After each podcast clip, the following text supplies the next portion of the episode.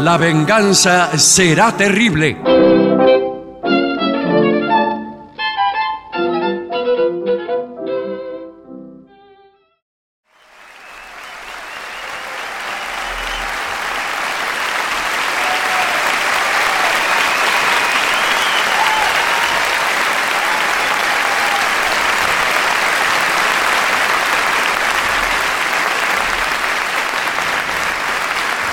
Muchas gracias, buenas noches. Aquí estamos una vez más en La Plata. Vamos. Sí, señor.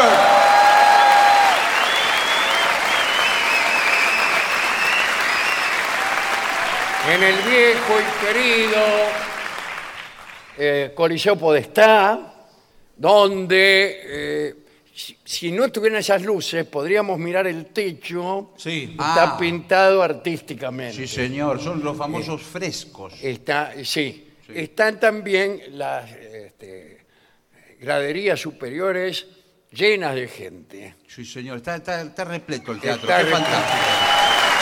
Pero no las vemos. Un poco. No importa, es mejor. Mire, ahí está. Eh, en realidad creo que están vacías. No, Pero, no. Pero no las vemos. Mire, están llenas. Bueno, muchas gracias a todos por esta presencia que es muy reconfortante para nosotros. Voy a...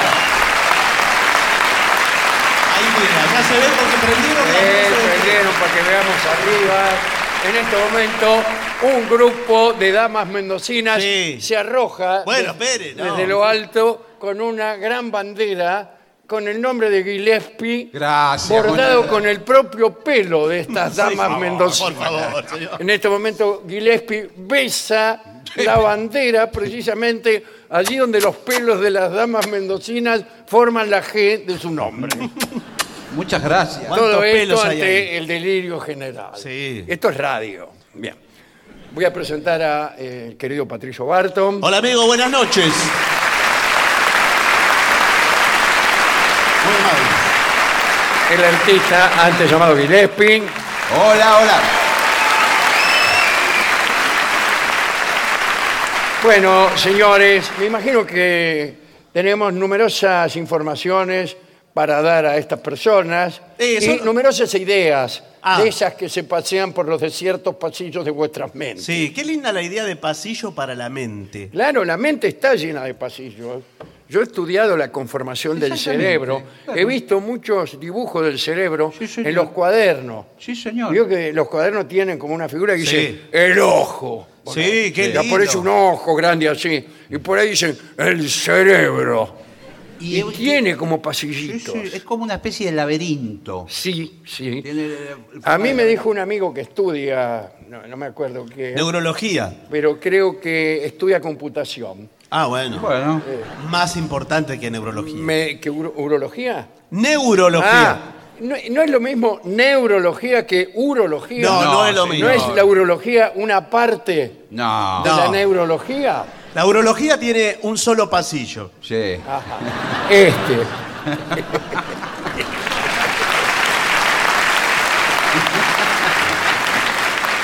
Bien, eh, no me acuerdo lo que me dijo este hombre. Ah, que el cerebro estaba lleno de pasillos y que las ideas eran como bolas que uno tira en las máquinas esas, Ah, el flipper. en la del flipper. Sí. Y, y rebotaban. Y claro. Pum, pum, pum. ¿Y de son dónde salen las bolas? Contactos, las neuronas. ¿Pero de dónde salen las bolas? Las bolas eh, salen de un... re- Uno pone la ficha No, bueno, eso sí lo y entiendo. salen las bolas, que uno las va tirando y conforme pegan uno va anotando. Y por ahí se te enciende el especial. Claro, se le van prendiendo Y eso zonas. quiere decir que eh, está el cerebro en una actitud creativa. Cuando uno tiene esa, esa idea que dice Claro. albricias. Y dice, Special Wenli. Sí.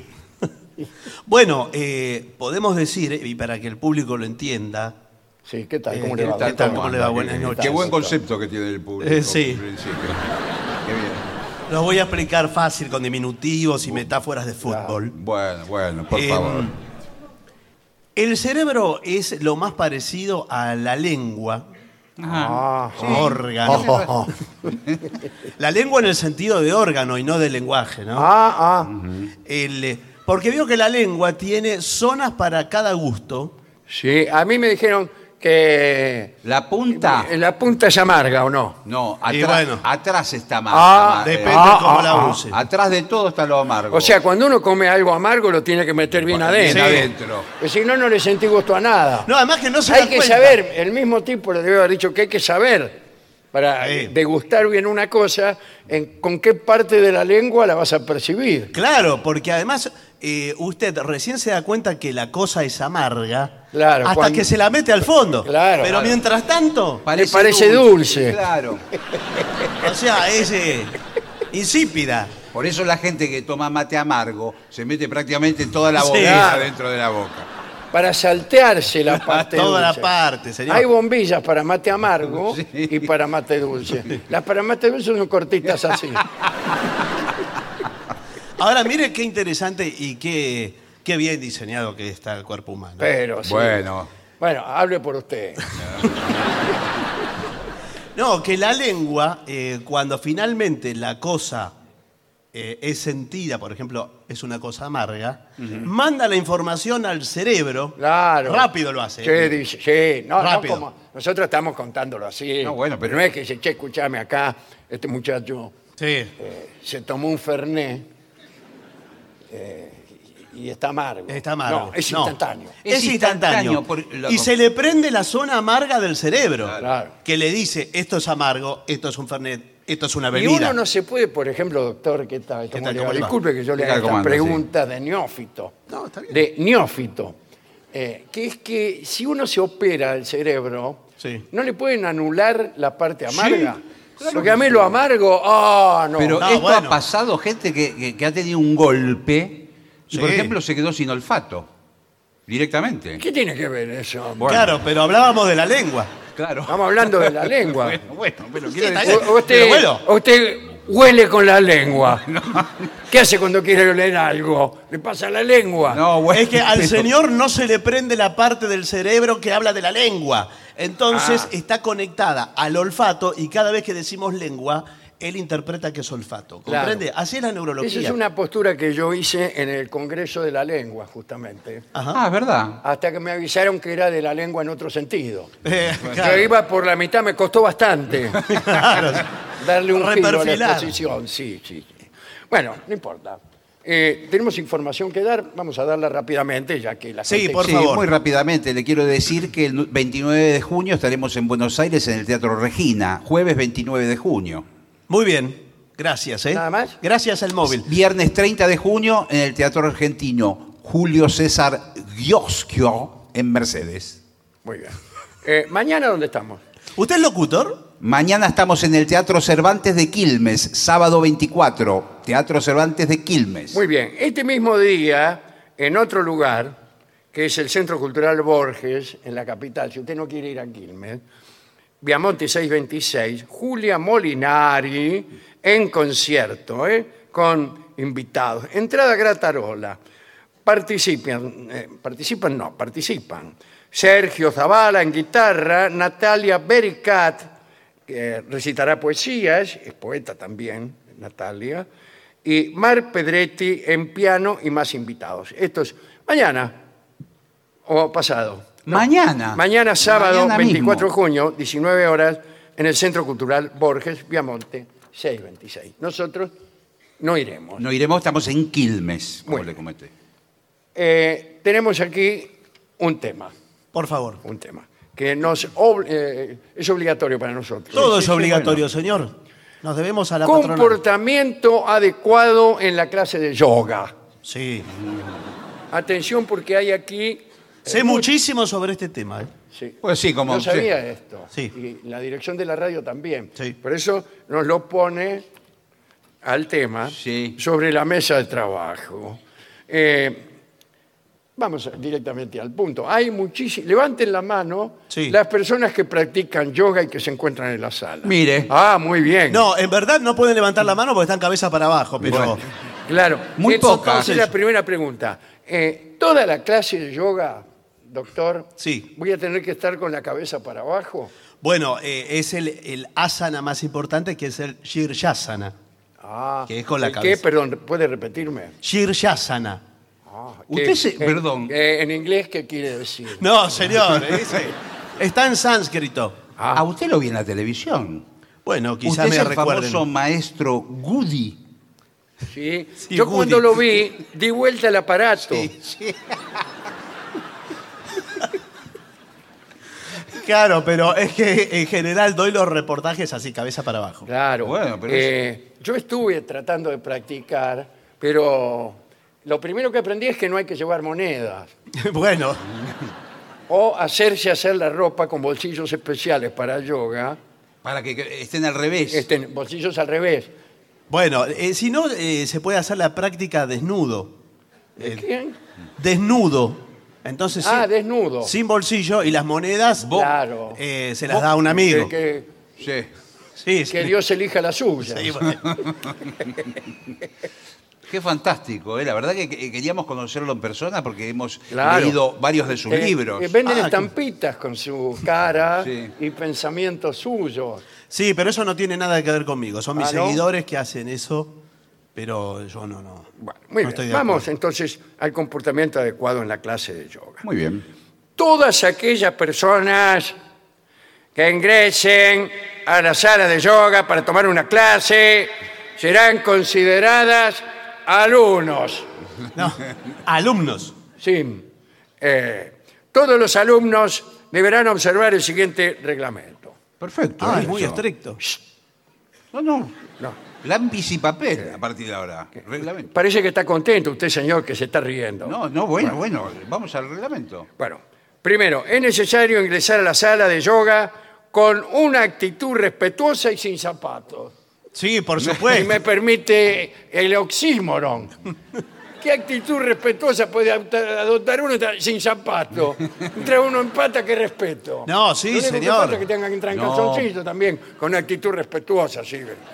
Que dice cómo le va. Disculpe si no le doy la mano. No, Lo por que pasa es que supuesto los siempre los pies hindúes libres. los hindúes consideran que el zapato lleva toda la suciedad que uno pisa en la calle. Pero esos son los chinos. Los chinos. Los hindúes no ponen, no se usan los zapatos. Claro, no es, no es por mugre esto, es porque... Y el hay yoga no es del hinduismo tomar- no, tampoco. no, señor, que hay que tomar contacto con la tierra. Con la tierra, exactamente, señor.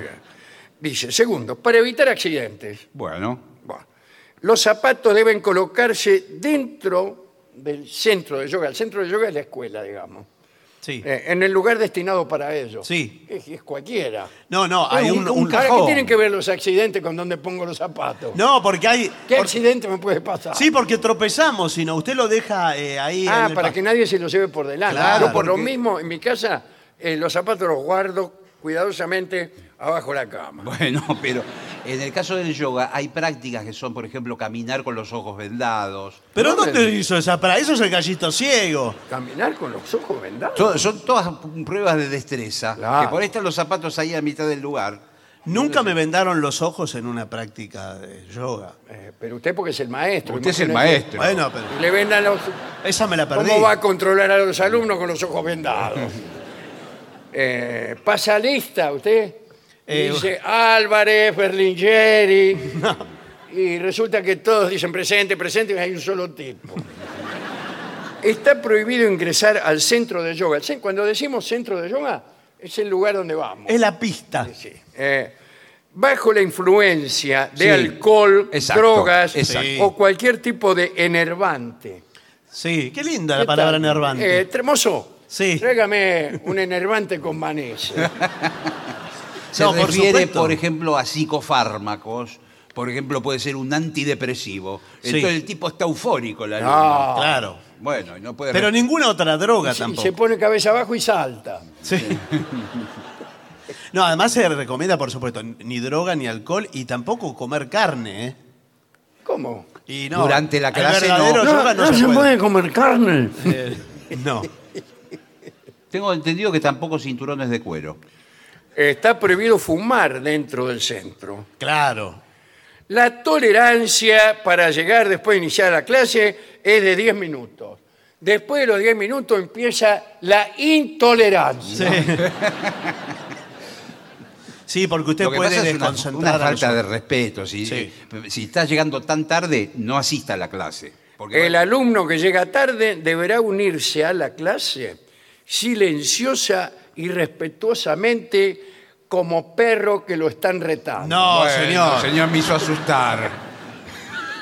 Ingresa, por supuesto, Despacito.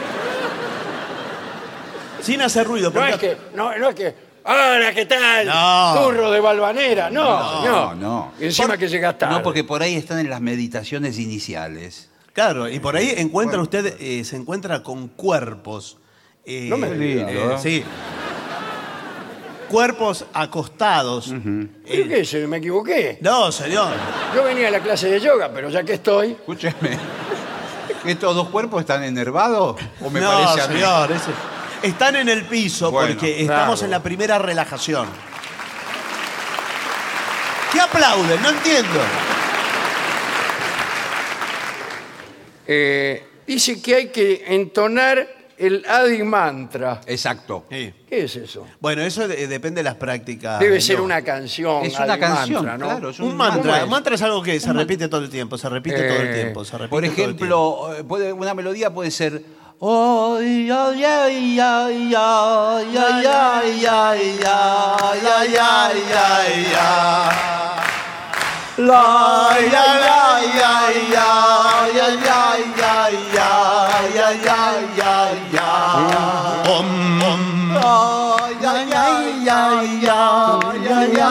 ay, ay, Ay, ay, ay, ay. Me gusta, ¿eh?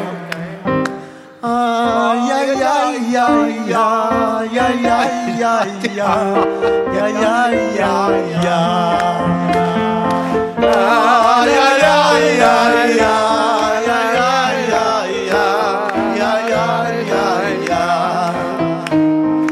Ay, ay, así. Yo Adi Mantra creí que la conocía. Am, am, eh, que- ¿Te acuerdas esta canción que dice? Adi Mantra de donde soy, me traje esta chacarera para cantarla alguna vez, pero no una vez cualquiera. ¡Eso! ¡Viva Shiva! Adi Mantra se llama esta chacarera. No. ¿o no? No, pero esta es otra, es otra cosa. Bueno, continuamos entonces. Sí. Por favor, eh, un poco más de seriedad, ¿no? Eh, bien. Dice, los alumnos deberán presentarse limpios y con la ropa adecuada. Exacto. Sí. ¿no? Siempre se aconseja ropa cómoda. ¿no? Cómoda, por Eh, supuesto, y- poca. malla o algo por el estilo. No es posible consumir alimentos durante la clase. Golosinas, chicles, No. mucho menos sándwiches. No, por supuesto, señor. Eh, Ahora le, le hago una pregunta al profesor, ahora que estamos en clase. Sí. Yo traje una bolsa con granola. ¿Puedo comer? No, ¿por qué lo trajo alfalfa ya que está? eh, pero hay una salvedad. Por ahí el, el alimento que se consume, maestro, Sí. es parte de la crilla o plática o curso que se esté dando en este momento. Bueno, pero eso es, eh, es antes o después porque hacemos las crillas, Sí. que son eh, ejercicios de purificación de las ah, vísceras. creí que eran como albóndigas. No, señor. Hace ejercicios eh, internos, porque como somos un todo, también los, eh, los órganos que usted tiene adentro, porque el ser humano está, está relleno de cosas. Eh, Ah, claro, sí. Entonces, eh, ejercitamos todo eso, inclusive hasta el sistema simpático. Exacto. Trifásico. Simpático. Ah, gracias. No, señor. Y todo eso se, se trabaja en clase. Bueno, los alumnos podrán traer una botella, pero de agua, Exacto, Sí. claro. para consumirla durante la clase. ¿Obligatoriamente es esto? No, no es Ah, obligatorio. bueno, pero esto es un relajo esto. No, bueno, Cada no uno hace lo que quiere. Uno toma, el otro no toma. Bien. Eh, tiene que venir con seguro, ¿Qué seguro? eh, con seguro. ¿Para La qué? botella, eh, lamentablemente, tiene que estar asegurada. Pero la botella. es Le ridículo. recomendamos el seguro del Automóvil Club. No, bueno, debe ser un seguro de, de algo, a ver. Bueno, y para que no se le vuelque No, por si le pasa algo, porque sucede a veces que en las primeras momentos del Shiryasana, la posición cabeza abajo, si se le, eh, se le sale, le- se les El Se le vuelca toda el agua. Bueno. Y tenemos un incidente que nos desconcentra, ¿no es cierto, No, doctor? eh, bueno, no, no solo el incidente. Hay gente que eh, no, no ocurre en general, No. pero si se le parte el cuello, Ah, me hizo asustar. ¿A cuántas personas por estadística? Yo leí acá que en Estados Unidos cada año eh, muere un 20% de los alumnos de yoga porque se quiebran el cogote sí, claro. al ponerse cabeza abajo. Bueno. No, no sé si es tanto el número. A lo sumo se irán eh, así. Con la cabeza Yo colgando. por eso le pedí al profesor si podía hacerla vertical ayudándome con las manos. Claro. Porque. No, joven, eh, usted puede utilizar eh, de tutor, así como Sí. los árboles a veces se les pone un palo. Sí. Sí, Bueno. a cualquiera le puede pasar. Bueno, no. Nosotros a los alumnos No me diga. No. Me voy a retirar. los autorizamos a ponerse contra la pared primero. Claro. Como forma de Yo tutor. en todas partes, cuando voy los primeros 20 minutos, me quedo contra la pared. Bien. Está, eh, es imposible, no, es importante, evitar el uso de perfumes Sí. o lociones Exacto. que pueden ser ofensivas. bueno, en fin. Está prohibido el uso de teléfonos celulares. Si el alumno está esperando una llamada importante, que no venga, loco. No, bueno, no, por supuesto. No, porque ahí tiene que estar en cuerpo y alma una hora de la clase. No puede haber distracciones. Los como si- celulares No. afuera, todos en la canasta. Si recibe una llamada y es necesario contestar, deberá salir callada y lentamente del centro de yoga, señor. haciendo toda clase, caminando para atrás, Claro. haciendo toda clase de reverencias, inclinaciones, eh, prosternándose incluso y, y pegando algunos saltos y pasos de murga, pero para atrás. Bien. Tapete, concepto y objeto. Ah, sí. Del Sí. tapete. Es una alfombra. Todos los alumnos deben traer su tapete. Exactamente, cada uno lleva el tapete propio, ¿eh? no, Sí. es parte del, del- del ritual. Y no se puede invadir el tapete ajeno. No, de alguna manera eh, nosotros recomendamos la goma Eva. Sí. Perdón, Sí, ¿cómo le va? ¿A quién recomiendan? No, ¿Y qué es lo que hace esta chica? recomendamos que el tapete Señor. sea de goma Eva, Sí. Ajá. eh, porque es el material, digamos, más noble para hacer los ejercicios. Ajá. Bueno, em, los alumnos deberán traer su propio tapete por higiene, atención, en el caso de que el centro de yoga proporcione el tapete. Puede pasar. Ah, claro, porque uno tiene que preguntar, ¿el tapete lo ponen ustedes o lo pongo yo? Bueno, Pero yo al- estoy cansado de poner el tapete. Lo que pasa que, atención, porque el tapete que le dan a usted lo usó otro hace La, 10 otro minutos. anterior. Y Anda sí. a saber qué podredumbre tiene Mirá. el alumno que me ha antecedido en el uso del mencionado tapete. bueno, entonces Este traiga tapete- el suyo, señor, no tenemos Está problema. todo transpirado este tapete. Bueno, Claro, no te- no ¿qué tenemos hacen problema. con el tapete? Justo en el medio del tapete está todo Claro. transpirado. Es necesario limpiarlo al final de la Claro. clase, creo que se refiere al tapete, con una toallita húmeda desinfectante. No, creo que no. Bien. Los alumnos no deberán dejar guardados sus tapetes en el centro de yoga, sino que se lo tienen que llevar a la Sí. Exacto. pero el problema es si usted va a otro lado, va a una fiesta, se tiene que ir con el tapete. Está Van bien, con el pero le puedo tapete decir una cosa. Lo, lo- lo enrolla el tapete y, se- y se hace un cilindro que entra a cualquier lado. Si es necesario salir antes De la clase, que, sí. que termine la clase, o salir momentáneamente, ir al baño, por ejemplo. ahí está. Yo no quería Y decirlo. bueno, sí, bueno. Bueno, que soy, soy muy cuidadoso Bueno. de los temas que Pero qué tratamos problema acá en hay, este teatro. No. no, pero- señor, pero puede ocurrir que nosotros eh, eh, tocamos zonas eh, no transitadas, quizá. ¿Qué sabe usted? No, señor. Con los ejercicios de los crillas y, y todos los ejercicios internos. ¿De rosquillas? Crillas. Usted, por ejemplo, hay eh, zonas del duodeno, por ejemplo. Ajá.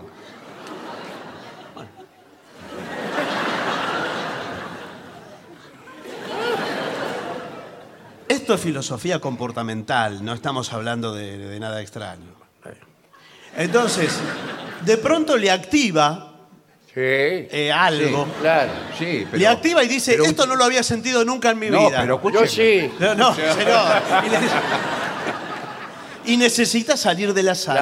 La- y le dice usted, Bueno. doctor, o maestro, ¿cómo le dice? Sí, maestro. Eh, tiene que tener alguna, a lo mejor, eh, una clave. Por ejemplo, el eterno sol, le dice. Y, y le guiña el ojo. Bien. Eh, acá vamos a otro punto, que es lo que no se debe hacer. Bueno, muy bien, porque hasta ahora ya sabemos bien lo que hay que hacer. Ahora, ¿qué, qué es lo que, lo que está prohibido? Eh, dejar el móvil prendido, Y sí, el celu. es una falta de respeto para todo el mundo. Acá dice, eh, el, el redactor de este informe habla ya en forma personal y dice, yo he visto cosas que, que no, ustedes no van a creer. ¿Qué? Bueno, pero sí. Claro, cuando uno sí. No, dice, he visto gente mandando un WhatsApp en Pashimotanasana, que es la postura de la pinza, que no Ah, quiero ni pensar lo que debe ser. Es raro porque eh, es una sana exigente que usted está todo doblado, pero está doblado al revés. Ah, sí, como, como Sí. el limbo rock. Claro, Como si fuera- yo no fui, un yo no La, fui, la, pero la, muy la, la, exagerado. la, la, y usted se va poniendo así. Y entonces- Y, que me manda mensaje en cuatro patas, pero Pero al revés. cabeza arriba. Es difícil, ¿eh? Es muy difícil, sí. difícil. Este, Bueno, es una falta muy grave, dice el tipo. Eh, los que practicamos yoga lo tomamos como un ejercicio de introspección. Para ello es necesario desconectar eh, el cuerpo del mundo exterior y desconectar el móvil también. Sí, Buen señor. fenómeno. Después, no respetar una adecuada higiene personal tuya y de tu estera. Claro. Exacto. ¿Qué es la estera? El tapete, dígale. Ah, ¿te acordás de No. aquella estera Sí. que en verano daba sombra? Y aquella bolsa arpillera tirada ante la catrera como si fuera una alfombra. Me gustó.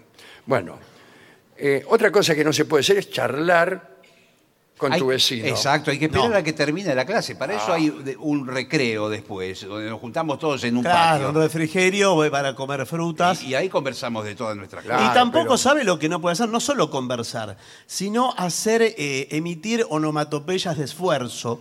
Eh, pero es imposible. Si yo tengo que ponerme en cuatro patas al revés, como Sí. ese tipo, hago. No, ¡oh! Un poco No, así, no, no, no puede hacer así. ¡Oh! Yo hago así. ¿Y en, lo- qué? en el gimnasio hago todos esos ruidos. No, pero aquí no. Bueno, hay tipos que gritan, ¿eh? Yoga o no. No, No, eso no. me parece que Gimnasio. artes marciales es. Ah, arte marcial. Ah, sí, sí. Yo me confundo una cosa con otra. No, nada que a ver. veces voy a yoga, agarro un tipo y lo empiezo a agarrar a No, trompadas. señor, no es así, nada que ver. No, pero eh, a veces hay gente que está contando que ha tenido un día terrible. Sí, lo Me- usa mientras como, te- como catarsis. Claro, eh. claro. Entonces, concéntrate. Puedes corregir o intentar ajustar a otros alumnos, Mm. pero está prohibido. La postura, sobre todo. No, Cuando- pero no, no, no tiene caso. Cuando alguien está torcido. Dice, no importa si tu vecino consigue o no poner la pierna detrás de la cabeza. Ah, ¿usted la puede Sí. poner? Bueno, eh, por supuesto, porque soy maestro y fui a la India a instruirme con mi, con mi gurú. Yo puedo, pero detrás de la cabeza de otra persona. No, No, señor. señor. Usted tiene que ponerla. es lo que se llama la, la- la patita al hombro. Eh, bueno, Sí, sí, así la conozco yo. sí. La patita al hombro. Es un boliche acá de, de Gonet. Bueno, eh, no tienes que competir con nadie. A mí me gusta ser el No, mejor. no, No, pero señor. justamente el yoga es. somos Esto no. to- Todos iguales. Eh, estamos hermanados. No me digas. Estamos hermanados y le damos la mano a la naturaleza, abrazamos la naturaleza. ¿Qué tal? ¿Cómo abrazamos. No, por favor, sin, sin susurrar. Podemos hablar bien, ¿no? Profesor Goody, profesor Goody. Sí. Téngale paciencia, es nuevo el alumno. ¿Usted es una señora? vez que vengo, Yo soy señor. un alumno, hace Ah, un año que vengo. no te- Acá no debes intentar exhibirte o presumir. ¿Eh? Por otra parte, evita la tentación, de, Sí. como ya se ha dicho, de señalarle sus errores al No, vecino. claro. Eso que estás haciendo, ¿qué es? Sí, parece sí. que estuviera jugando al valero. ¿qué? No, no. no. Bueno, en yoga cultivamos la compasión. Sí. O sea, cuando ves uno que está haciendo mal el, El ejercicio. le decís, no sabes qué lástima me das. Pareces un valero.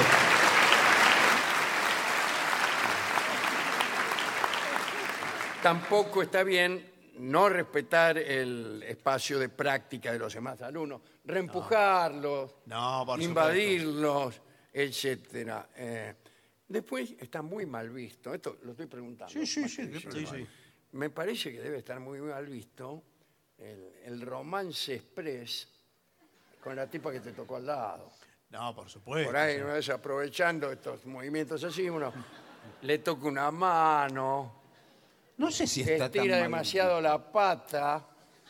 No, y- no y hay. no roza allí. con la punta de los dedos de los pies, la rosa atrás de la rodilla. La tipa. No sé, Bueno. si, no sé si está mal visto porque lo que prima es la compasión.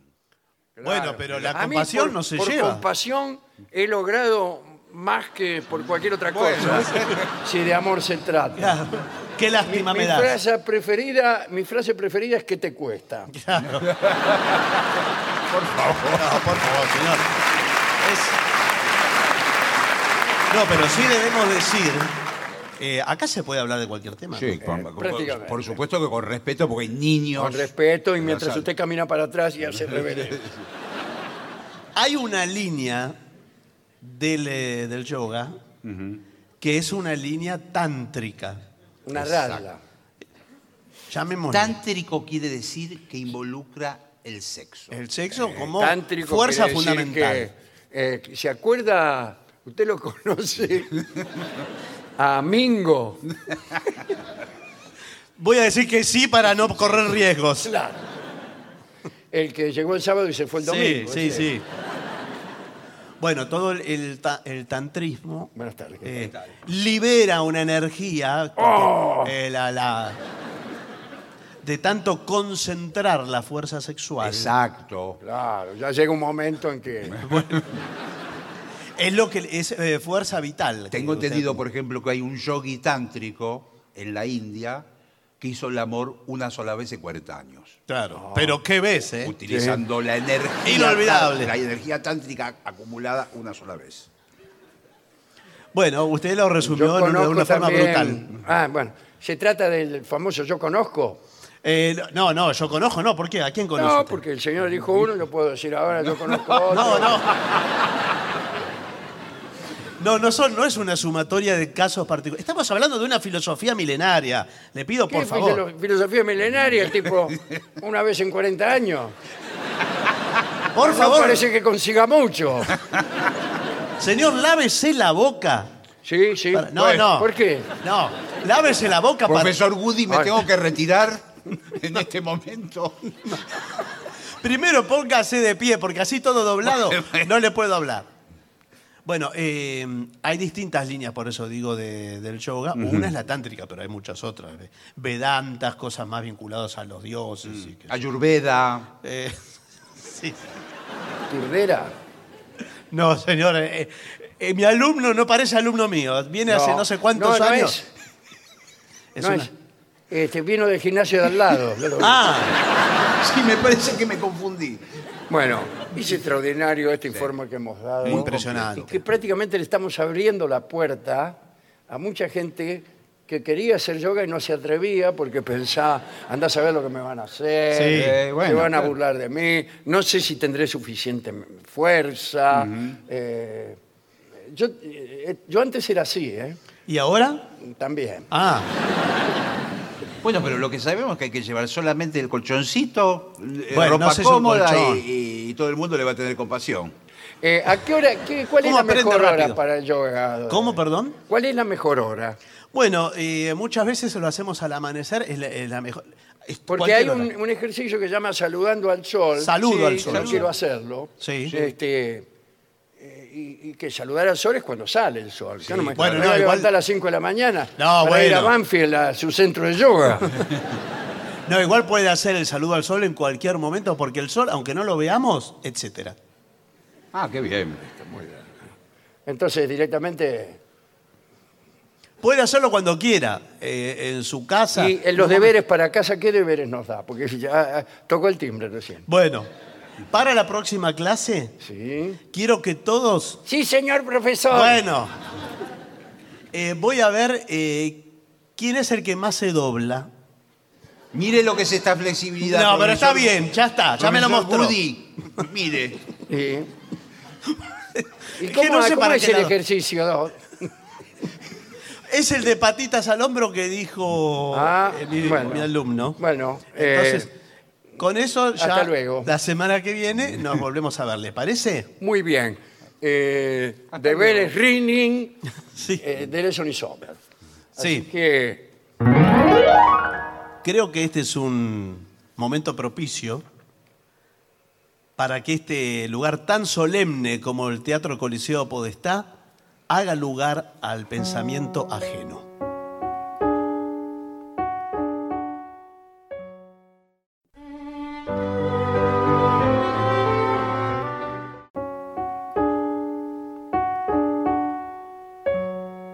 Es una historia la de hoy. Alguna vez hablamos de la mala suerte de los Habsburgo. Sí. una familia perseguida por las desgracias, hay varias leyendas, unos pájaros del Palacio de Schönbrunn, un fantasma familiar que solía aparecer cada vez que se avecinaba la muerte de alguien. Pero lo que no es leyenda es la endogamia de los Habsburgo, que les trajo muchos problemas las- las- las- todas las cortes, todas las familias reales de Europa han tenido ese problema, ¿no? Llegaba el momento de casarse y no sabías con quién casarte porque eh, todas eran tus primas, Claro. si tenías suerte. Sí. Eh, y a los Habsburgo le pasó más que a nadie, posiblemente en la familia real, que mayor gra- se mide incluso la, la endogamia. ¿no?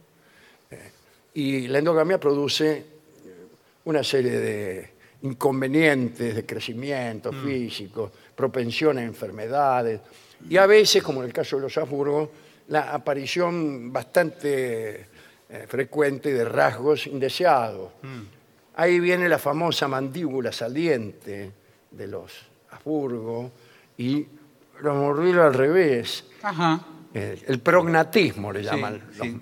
los- los médicos. ¿no? Y otros problemas incluso eh, de orden cerebral que no Mm. viene al caso citar. Hablaremos hoy de una emperatriz que en realidad no era Habsburgo, pero se casó tal vez con el, eh, al menos el más pertinaz de todos los emperadores de la Casa de Habsburgo, que fue eh, Francisco José. Francisco José I de Habsburgo se casó con Isabel de Baviera, llamada Sisi, y también Romeo Schneider. No, esa es la, la actriz que la interpretó. Bueno, Sisi nació el 24 de diciembre de 1837 en Múnich. Era hija de la princesa Ludovica y del duque Maximiliano José de Pittelbach. Un matrimonio de conveniencia eran los viejos, ¿me entendés? O sea, no se habían casado por amor. Sisi nació con un diente. ¿Cómo? Sí, Ya tenía un ya diente. ¿De bebé? Ya tenía un diente. Mire. Eh, lo cual se consideró de muy mal agüero. Bueno. No, no veo por qué. Tenía siete hermanos y fue educada lejos de la corte, de la corte de Baviera o de cualquier corte. Vivía en, en Possenhofen, a orillas del lago Starnberg, y allí, libre y feliz, le gustaba levantarse temprano a la mañana y disfrutar de las mañanas campestres, le gustaban los animales, la naturaleza. Es- Este, este, este ambiente condicionaría su carácter. eh, de- este, era mala estudiante, quizá, pero era inteligente y buena dibujando. Bueno, y escribiendo poesía también era buena. Ah, bueno, bueno. bueno. Ahora bien, volvamos a la casa de Habsburgo. La archiduquesa Sofía de Habsburgo, que era la mamá de Francisco José, era una vieja bastante difícil, ¿no? Eh, era consciente de que el marido de ella, Francisco Carlos, no era muy inteligente, era medio gilazo. Entonces, eh, con la colaboración del célebre ministro Metternich, eh, educó a su hijo mayor para que, llegado el momento, asumiera tempranamente el papel de mm, emperador al que estaba destinado. Y Francisco Carlos abdicó, antes incluso de llegar al poder, el marido de, de Sofía. Y José- Francisco José se convirtió en emperador en 1848 a los 18 años. Chao, el emperador soy yo y el viejo andaba por ahí, nadie le daba bolilla. Y al cumplir 20 23 años, Sofía, la, la vieja, pensó, dice, este hay que casarlo. Y le pareció que la hermana mayor de Sisi, que se llamaba Elena, eh, estaba fenómena, que le convenía, una muchacha con todas las cualidades que parecían encajar con los requisitos de la corte, elegante, discreta, religiosa, disciplinada. Los padres de Sisi estuvieron de acuerdo, va, no les importaba. En 1853 hubo un encuentro en Bad Ischl, una residencia de verano en los Habsburgo.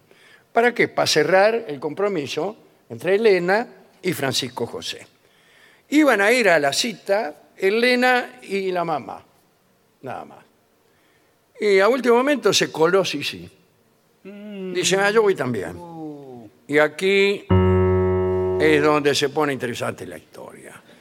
Porque cuando Francisco José vio a las primas, le gustó Sisi.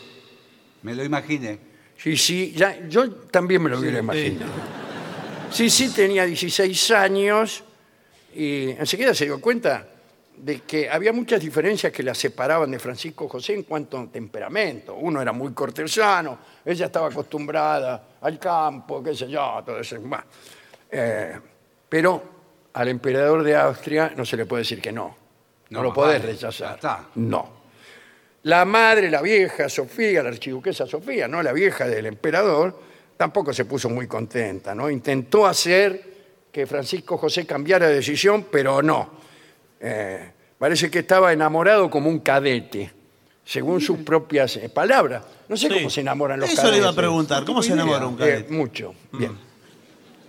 Ahora bien, Elena, la hermana mayor, que esperaba ocupar el cargo de emperatriz, se enojó con la hermana. ¿Y qué tengo sí. que ver? Yo habrá dicho sí, sí. ¿Qué querés? Claro. eh, Bueno, eh, sí, sí, eh, era muy, muy linda, eh, pero era una persona rebelde, avanzada para su tiempo en ciertas ideas. Eh, el 24 de abril de 1854 se casaron. La noche de bodas no fue como se esperaba, uh, pero eh, al, al tercer día sí. Así que bueno, ya está. La nueva emperatriz tuvo que aguantar miradas de burla, insultos a sus espaldas, eh, la presión de la boda, el enojo de su hermana Elena, la mala cara que le ponía la vieja, la Sofía, que "Eh, a mí me gustaba la otra, qué sé yo. Esto le provocó una de las primeras depresiones que sufrió a lo largo de su vida. Poco después de casarse, eh, Sisi descubrió, confirmó, que la vida cortesana no le gustaba. Se sentía sola, la suegra le ponía mala cara, le criticaba las costumbres, los vestidos. Era una pesadilla para Sisi. Y su esposo estaba siempre muy ocupado, por lo que no le, no le dedicaba demasiado tiempo. Y las damas que tenía alrededor para asistirla, en realidad eran una manga de alcahueta de la vieja, de la archiduquesa Sofía. Iban y le, con- le- le ortigaban todo lo que sucedía. Un año después de la boda, Sisi tuvo a su primera hija, Sofía. La archiduquesa, también llamada Sofía, que era una bruja, no dejó que su nuera se hiciera cargo de la pequeña. La cuidaba a ella. Se la llevó incluso eh, cerca de sus habitaciones. Consideraba que Sisi no tenía la madurez para cuidar al bebé. Al año siguiente nació otra niña, Gisela. Otra vez la vieja quiso ocuparse de la niña, pero esta vez Sisi logró imponerse. Pero todo salió mal. En la primavera de 1857, Francisco, José y Sisi viajaron a Hungría, llevaron a las chicas, a pesar de que la, la archiduquesa quería. estaba, no, no estaba de acuerdo. Y en Budapest, la pequeña Sofía se enfermó de disentería y murió. Sisi cayó en otra depresión, se sintió culpable de la muerte de la niña y dejó entonces que su suegra se ocupara de la educación. Y los viajes de Sisi fuera de Austria se hicieron constantes. Anduvo por Portugal, España, Marruecos, Egipto, Grecia, Italia, tratando de superar sus periodos de depresión claro. y ansiedad. En 1851 nació Rodolfo. todos contentos, heredero, heredero, ¿no? Y luego Sisi viajó a la isla de Madeira, su salud mejoró. Al regreso de un viaje que había hecho a Corfú, habló con el emperador y arregló que ya no se sometería a la etiqueta del palacio. Cumpliría con su deber de emperatriz, pero no mucho más. Sin embargo, a Sisi le interesaban los asuntos de Estado, pero mal, porque simpatizaba con los rebeldes. Por ejemplo, los rebeldes húngaros, que eran contrarios a los conservadores imperiales.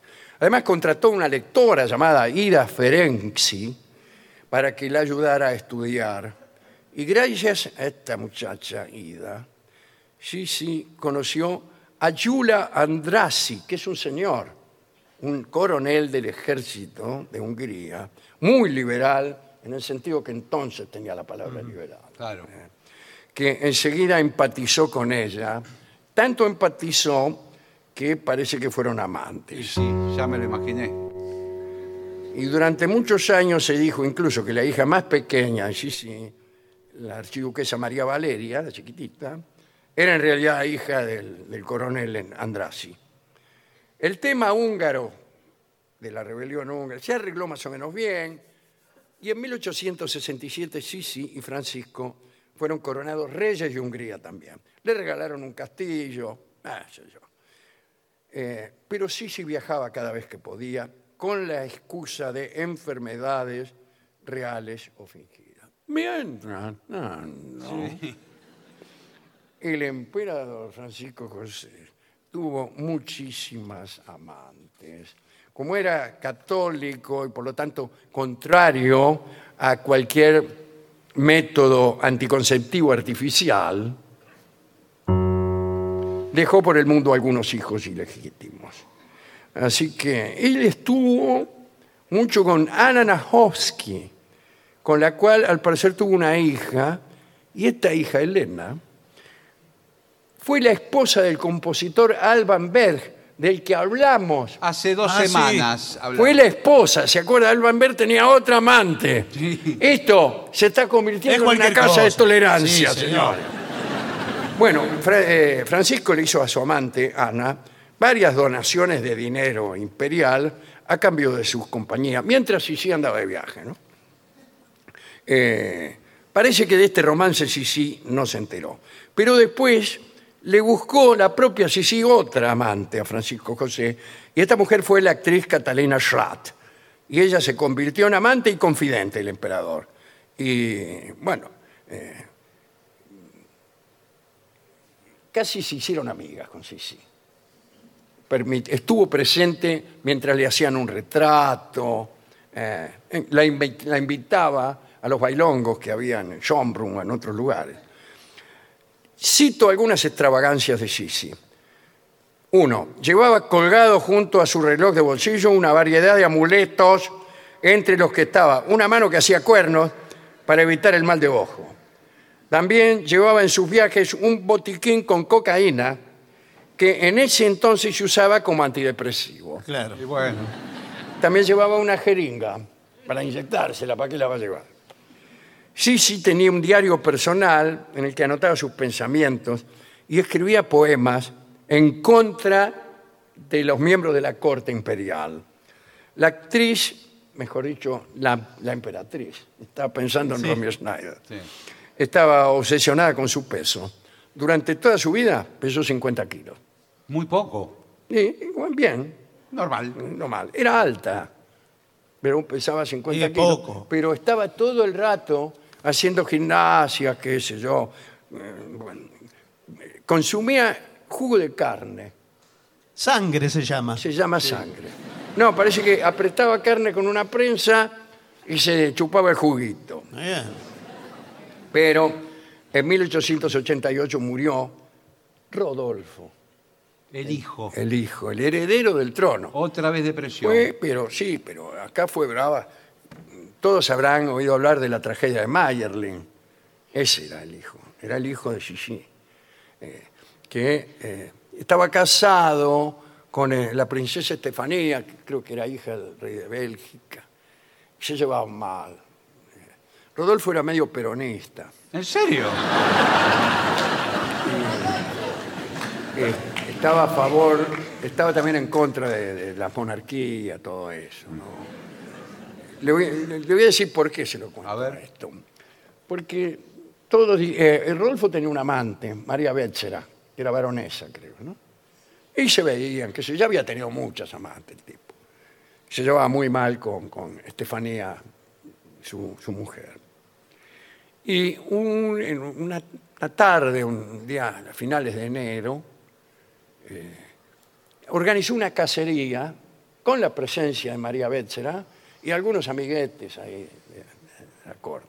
Bueno, el caso es que a, a la mañana lo van a despertar, estaban los dos en el cuarto, María y, y Rodolfo, y lo encuentran muertos a los dos. ¿A Lo- los dos? A los dos, sí, sí.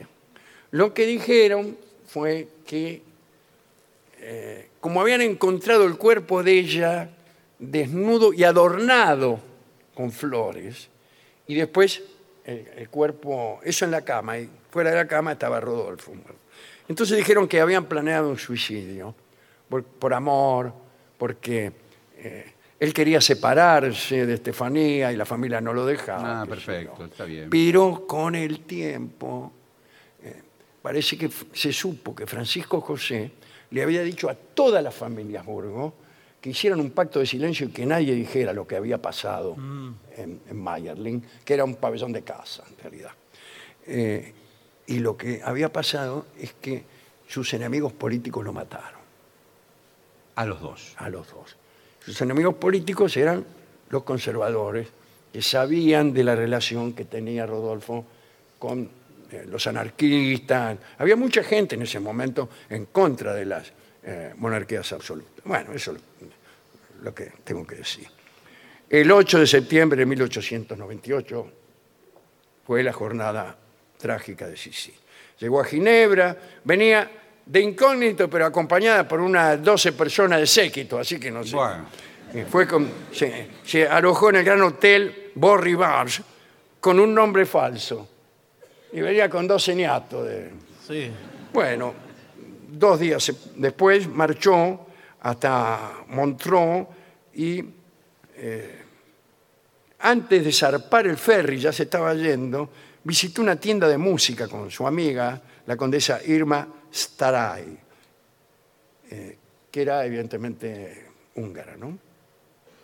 Y en el camino de regreso al ferry, un pibe, un muchacho, chocó con ella como en forma accidental.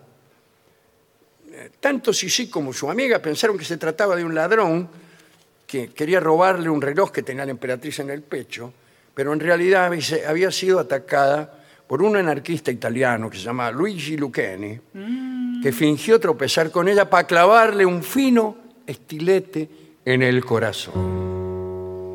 Lucchini estaba planeando un asesinato contra el presidente de Francia, que era un príncipe de la Casa de Orleans. Pero cambió de víctima cuando se enteró que la visita al príncipe se había cancelado. Y vio que los diarios de la emperatriz, en lo- en los diarios vio que la emperatriz había llegado a la ciudad más y yo la mato a esta. Yo como son algunos. Sí. Bueno, Sisi consiguió caminar unos metros y se desmayó en brazos de su amiga. La condesa amiga le quitó el velo que cubría la cara, que lo llevaba incluso como luto después de la muerte de su hijo Rodolfo. Y, ahí la condesa vio la herida en el pecho. eh, y bueno, ahí murió la pobre Sisi.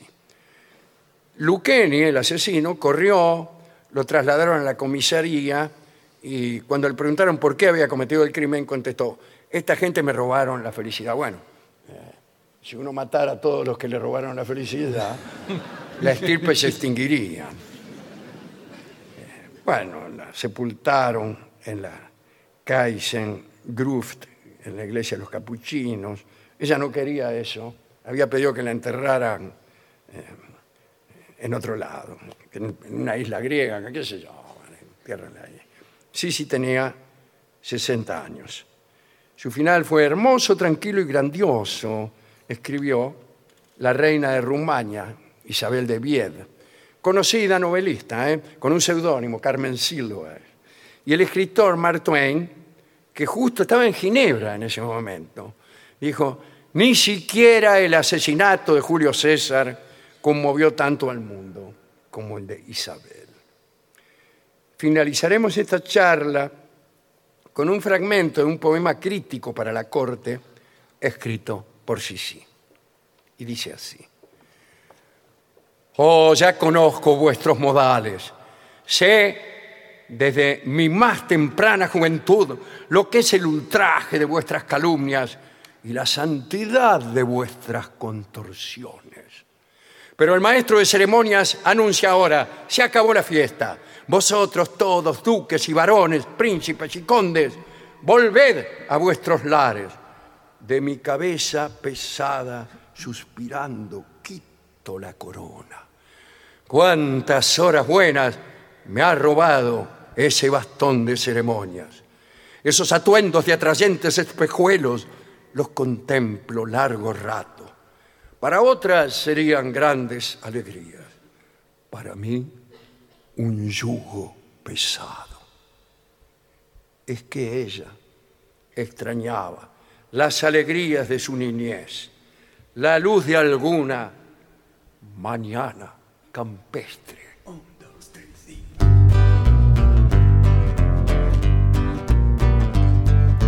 Mañana campestre, perfumada de azar. Un gorrión se escapa de tu voz, en el río la cara de los dos.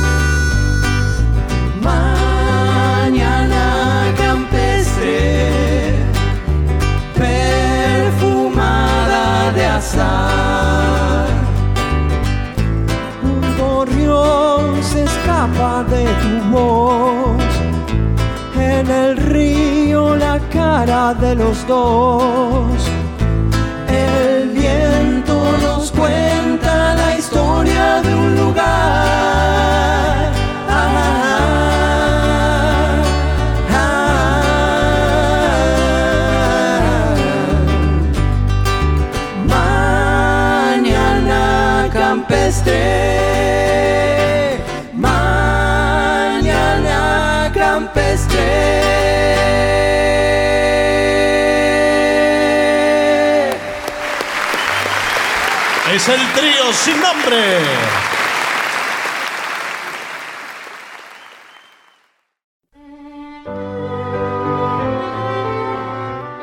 Aquí estamos. Señoras, señores, estamos en La Plata. Sí, sí. En la ciudad de La Plata, en el Teatro Coliseo Podestá. Nuevamente aquí. Nos gusta tanto venir a La Plata. Señoras, señores, este es el mejor momento para dar comienzo al siguiente segmento. Cosas que un verdadero hombre debe hacer cuando se encuentra una billetera. Bueno, es- ¿Qué es un verdadero hombre? no, un, un hombre de bien. Un hombre de bien, un Exacto. hombre cabal, como decía Wilson, eh, un caballero perteneciente a lo mejor de la sociedad. Ajá. Wilson decía que esos en- eran los que deberían gobernar siempre, lo cual eh, en general oculta una verdadera vocación antidemocrática, Mm. porque en general aquellos que se creen caballeros de verdad eh, y creen que tienen derecho a gobernar los países, son verdaderos canallas. Mm. Ni le digo si se encuentra en billetera, ¿no? Así que debe hacer un canalla cuando encuentra la billetera. ¿Qué? No, La, la no, verdad que, señor. la verdad que yo no sé. A veces uno. Se me ocurre que si uno encuentra una billetera en la vereda, mira para un lado, mira para el otro, no hay nadie. Pero si la billetera dice el nombre, la dirección, el teléfono del dueño de la billetera. Bueno, vamos a ver lo que Bueno, dice bueno, acá. bueno, qué sé bueno, yo. bueno. Dice, no la entregues al negocio más, cer- más cercano. ¿Por qué? ¿Y ¿Cómo, ¿Cómo le voy a entregar al negocio más ¿Por qué? cercano? Venden bola de fraile ahí. Aunque et- este es un prejuicio tan wilsoniano como el primero. Sí. Creer que los vendedores de bola de fraile son más decentes que los caballeros norteamericanos que deben gobernar. Sí, señor. Muchas personas cuando encuentran algo de valor en alguna zona comercial, lo regresan al establecimiento más cercano. La intención es buena, pero el error está en que asumimos que quien perdió el objeto, Claro. el dueño de la billetera, volverá a ese lugar a preguntar por él en negocio cercano. Bueno, el asunto además es que estás entregando algo de valor a otro extraño. Claro. En todo caso, sería mejor dejar tus datos en la tienda y una nota mencionando que tienes el objeto en cuestión y que te pueden buscar para recogerlo. Yo si fuera el vendedor de las bolas de fraile, Claro. le hablo a otro amigo Y Claro, llama. y que llame. y, y me hago pasar. Claro. Lo voy a ver al tipo que encontró la billetera y ¿Quién es? eh, buenas. Buenas. Soy el dueño de la billetera que usted encontró, señor. Ah, ¿qué tal? ¿Cómo le va? Bien. Eh, bueno, dígame cosas que tenía dentro de la billetera para saber Le voy si a es usted. decir, tal como usted bien dijo, Sí. en la billetera había 6.700 pesos, una estampita de San Cayetano, una foto de... Espero que no sea suya la foto porque tiene otra cara usted. eh, no, no, de una foto de mi primo. Ah, Y pero ah, no sé quién es su primo. Yo, eh, ese, el dueño de la... yo. Bueno, la verdad que coincide todo. Lo único que no coincide es que no son 6.700 pesos. Había 10 pesos. Le juro.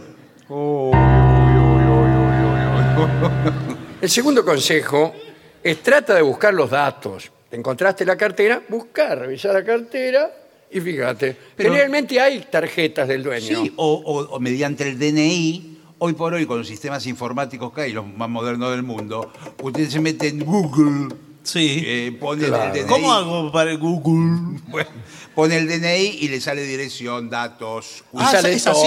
¿Sale Le así? sale que perdió la billetera, le sale lo que dijo. el Facebook, eh, todo. ah, sí. Bueno, Eh, corre el riesgo de encontrar cosas íntimas. sí, por ahí sí. ¿Usted lleva Bueno. cosas íntimas en la billetera? Las más íntimas. ¿Usted? Yo ahora no, pero cuando era más joven, ¿Más joven? llevaba. No, ¿qué llevaba? Yo no tengo billetera ni tuve nunca. O sea Bueno. que la llevo en el bolsillo. Claro, todas Esas las- cosas que usted lleva en la Sí, sí, billetera. todo ahí suelto. Las llevo en todos, todo con un masacote. Lleno de pelusa, Sí, de cosas. de chicle. Sí. Pucho de cuando fumaba. Caramelos empezados. Muy bien. Eh, dice, oh, buscar los datos será tu primera acción. Eventualmente encontrarías en una cartera datos en su licencia de manejo. ¿Cómo va a llevar la licencia de manejo en la cartera? Yo la tengo en el auto. No, No pero la si tiene es que buena llevar. idea. No, La no es tiene buena que- ¿Por qué? La tiene que Sí, llevar porque si usted, yo por ejemplo, cuando vamos a otro lugar y voy con el auto de Gillespie, Sí. eh, manejo yo muchas veces porque el señor hace otras cosas. ¿Qué tal? ¿Cómo le va? Gillespie no sabe manejar, ¿no? A mí me han dicho que se compró el auto. No, pero escúcheme, encima que lo llevo eh, con el auto, por lo menos que maneje. Dice, bueno, eh, ahí vas a encontrar algo. El ¿En dónde va a encontrar? En la cartera, señor. Ah, sí, en la Y ahí cartera, lo sí. llamas por teléfono y se vea, señor. Sí. Otra opción es si encuentras una tarjeta de presentación Bueno, pero eso. y llevarla directamente a su trabajo. Te Bueno, presentas sí. aquí. El, el señor eh, Santos Vega. Me parece que la No, tarjeta está mal. está soy equivocada. Martín Cuando la Fierro. tarde se inclina sollozando al occidente, corre una sombra doliente sobre la pampa argentina. Y cuando el sol ilumina con luz brillante y serena del ancho cam- ¿Todo eso es suyo? No, señor. ¿Qué es? Acá dice Santos Vega. No, lo que- Santos Vega el payador, aquel de la larga fama que se sube por el tronco y se baja por la rama. No, señor. Esto es la calle Santos Vega. Ah, ¿qué es donde vive usted? Claro, t- 3220. Bien.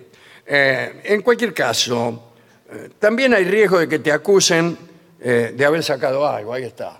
Sí. Usted, Por eso- Los 6.690 pesos que faltan se los agarró usted, señor. No, eh, yo, bueno, si usted quiere no le doy la billetera. Yo la No, encontré no, me la así. tenés que dar. Encima que No, tengo, el buen gesto. El buen gesto. Sí, yo creo- yo la creo- hombría de bien. Yo creo que- esperé, reci- esperaba recibir una recompensa. Exacto. Sí. Rubén. Los ahí tiene los 10 pesos que había en la cartera. Rubén, me parece que es muy buena actitud la del señor. Claro. ¿Usted quién es? Yo soy amigo del señor. El que soy- vendía la- las bolas de fraile. Ah,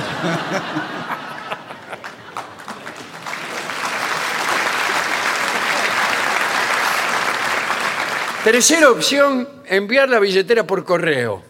no, no es bueno. No, ya no hay más correo. Sí, hay correo. ¿Cómo no va a haber correo? Eh, las contras de esta opción son que el correo tarda algunos días en entregarse. Y bueno, ¿qué quiere? ¿Las quiere todas usted? Claro, que quiere enseguida. Lo que a pasa las es 2 que de la mañana. Tiene que ser enseguida porque el, destinata- el, el- el que lo perdió enseguida hace todas las denuncias y anula todos los documentos. Lo mejor es tirarla dentro de un buzón. Pero la, la tira al buzón. ¿Y qué hacen con eso? Hablando de que enviando por correo. digo. Claro, pero no hacen nada ahí. Bueno, búscalo en internet al tipo. Exacto. Es lo que dijo Claro. Mediante las redes sociales te puedes comunicar con la persona Sí. y arreglar la manera de entregarle sus cosas. Por bueno, ejemplo, usted, el tipo se llama Mario Gómez. Usted se mete en Facebook, pone Mario Gómez y aparece el tipo. Bueno, sí. eh, ¿qué tal, Mario? ¿Qué tal? ¿Qué tal? Hay muchos Mario Gómez. Claro. seguramente. ¿Cuál es de todo? Y muchas billeteras también. Sí.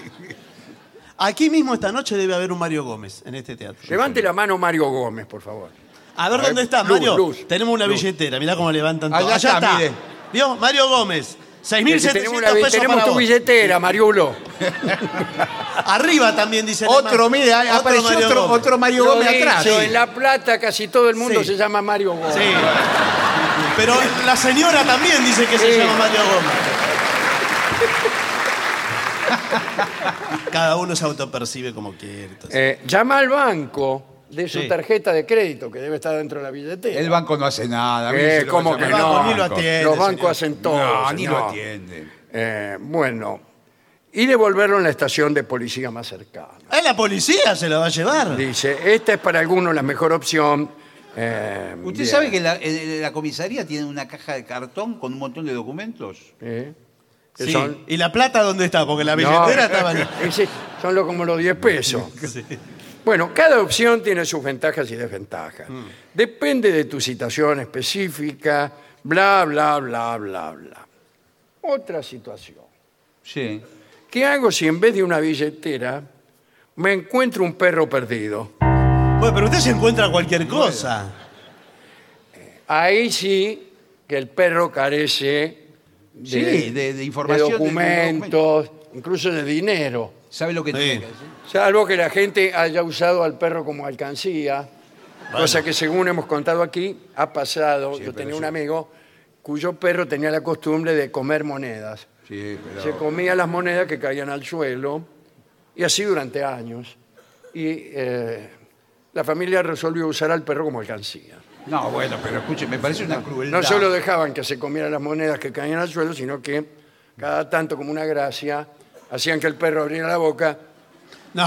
y le, le tiraban monedas, el perro las cazaba y se las mordía. Pero que es una kermés eso. Con el tiempo el perro Y estaba sí. muy pesado, Y me imagino. arrastrando el vientre, Claro. dado el, el peso El ahorro. de, de- de- de la moneda ingerida.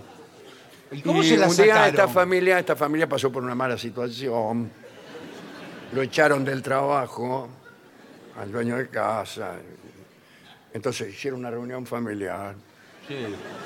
Mirá, ¿Y qué?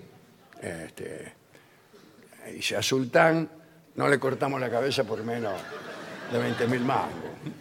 Y no, pero no me diga. No, no le voy a seguir contando. Por favor. ¿qué- ¿Qué hago si encuentro un perro perdido? Le digo, se lo tiene que llevar a su casa, punto uno. Sí. Y después ve qué hace. Lo lleva a su casa. Eh, bueno, pero... No. No, pero mire. eh, eh, mire que en casa tengo dos perros claro, bueno, hay territorios que no, no que puede son muy llevar. territoriales. Ah, bueno, pero, pero la mejor... A veces no me dejan entrar ni a mí. Bueno, pero entonces, ¿a dónde lo lleva? Acá dice, si eres una persona a la que no le resulta indiferente encontrarse con un perro, eh, seguramente te preguntarás, ¿qué es lo mejor que puedes, qué es lo mejor para el perro? Eh, sí. Ah, acá no importo yo ni usted, Mario. No, bueno, pero en Eh, el ca- lo principal es el perro. a veces el perro o la perra, señor, eh, por ahí se pierde la perra, eh, está en celo. Ajá. No, no. No, en celos. En celo, no en celos. Bueno, ese es un problema. Si la perra está en celo, es un problema. Está en porque- celo y es un escándalo, señor. Claro, es un porque escándalo. Ella está como poseída por algo. Por el demonio. Bueno, lo- eh, hay que identificar al animal para saber si se perdió o fue abandonado.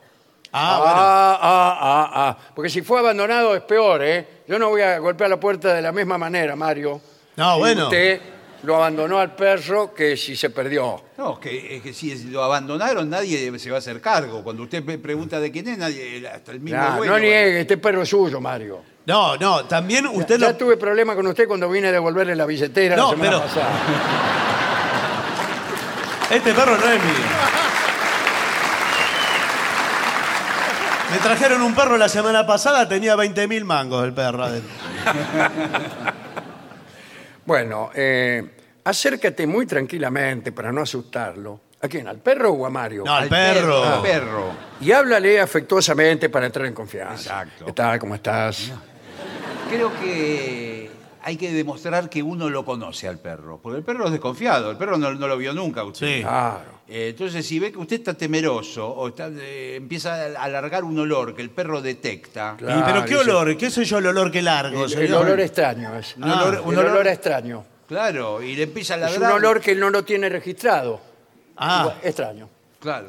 y bueno, pero entonces es un riesgo. No conviene ir, por ejemplo, con... Por ahí un- te muerde. Sí, sí. claro. Encima que me, me apiado de él, me va a morder. Eh, otra opción es ofrecerle comida, Claro. ya que seguramente estará enviar, eh, hambriento. Digamos una bola de fraile. No, algo. Si el perro permite que lo toques, Sí. fíjate si lleva una chapa identificatoria. ¿Para qué lo tenés que tocar? No, no. Y bueno, para verle- Bueno, lo empieza a acariciar y, Está atrás de- del y pelo. enseguida le busca casi. tiene Le tantea la chapa. Claro. En caso afirmativo, es muy probable que puedas contactar fácilmente a sus dueños, que seguramente lo estarán buscando con ansias. Sí, Hola, Mario. sí. Adivina qué te traje. No me digas que el perro lo acabo de abandonar. En el botánico. Lo, tiraste en la ruta y mira dónde está. Eh, no pierdas las esperanzas si el perro no eh, lleva collar de identificación. Quizá tenga un microchip. ¿A dónde? Sí, algunos tienen microchip. Esto sí, en- esto pasa en el primer mundo. ¿eh? Eh, en Europa hay varios casos. Claro, de- entonces es un perro de Europa. Bueno. Bueno, se escapó de Bélgica. ¿Quién me paga el viaje para ir a devolverlo? No, no me explico cómo se perdió este perro. Intenta ponerle una correa para trasladarlo hasta un veterinario púa y que lea los datos contenidos en el chip. ¿El perro? No, el Ah, veterinario. el el veterinario. veterinario lee el chip con la computadora y sale todo en pantalla. Hola, ¿qué tal? Sí, buenas tardes. ¿El Taita Mamerto? Eh, ¿Cómo le va? Eh, bien, eh, le traigo este perro que acabo de encontrar. Sí. Quisiera que usted me leyera el chip. Bueno, es que ¿dónde lo tiene el chip? Porque no lo... El no- perro, el perro tiene. No, chip. ya sé. Yo no tengo. Pero eh, a Tengo simple- entendido que se No lo está ponen simple. en Perdón, la- ¿usted quién es? En la zona de las orejas. Es un vendedor de pancho Ah. que me está acompañando. En, en- en la zona de las orejas les levantan la piel y le ponen un microchip. Sí, para algo soy Pero usted, tiene, veterinario. usted tiene que saber dónde tiene los Sí, los- soy veterinario, pero la gente está haciendo cualquier ¿Usted es cosa. veterinario? ¿Usted no es el profesor Woody? ¿De yoga? Sí, el mismo. También soy urólogo. ¿Neurólogo? Urólogo. Ah. Eh, dice, ¿qué hago si el animal no está identificado? Ah, bueno. Aunque es obligatorio que los perros lleven microchip para su debida identificación, puede suceder que el animal que encontraste no lo tenga. Claro, claro, bueno. Por ahí el tipo se lo sacó. Tío, no se lo pusieron, el Claro. dueño no era tan... En ese caso, no desistas de la opción de seguir buscando a sus dueños, por años incluso. No, pero usted le saca la foto al, al perro en cuestión. Claro. Hace muchas fotocopias. Acá dice eso. ¿Vio? Tómale una foto y pon carteles en los lugares cercanos a donde lo hallaste, con datos, bla, bla, bla, para que lo. Exacto, lo pone contacte. altura, color, Claro. nombre. El perro es blanco. Sí. Nombre no lo sé. Bueno, no sabe el nombre. Pero ponga la foto y, y me perdí. Y ponga la frase me perdí. ¿Y cómo hago que el perro diga eso? No, pone una frase. Usted toma la voz de enunciación del Pero perro. el que se perdió es el perro. Está claro. Eh, Eh, claro, está- Pero, no, pero una entonces foto. mejor se perdió. Se No, pero perdió. si- No, me perdí, va a parecer que está hablando el perro. El tipo a decir, el perro, que- este, mi perro Sí. no hablaba. Pero genera más empatía, porque es la foto del perro mirando a cámara, una, una foto, una mirada Eh, melancólica. pero el perro no pone nada de sí para Eh, la foto, veo cómo es. Y Este, poneme- Además, en la foto todos los perros son más o menos iguales. No, pone me perdí, te estoy buscando. ¿A quién? eh, al dueño. Y ahí un número de teléfono. El, te- el teléfono del perro. ¿Y sabe No, lo que del tiene que tipo. poner? Que el otro día hablábamos que funciona. Re- eh, gratificaré con recompensa. Ah, sí. sí. Gratifica... El perro. Si está hablando el perro, No. me perdí, estoy Sí. esperando que me llame, gratificaré con recompensa. Sí. ¿De dónde va a sacar el perro para darme una recompensa? Salvo que sea el perro ese de los 20 mil mangos. Tengo 20 lucas adentro. Empieza a sacar la moneda. La va bardeando.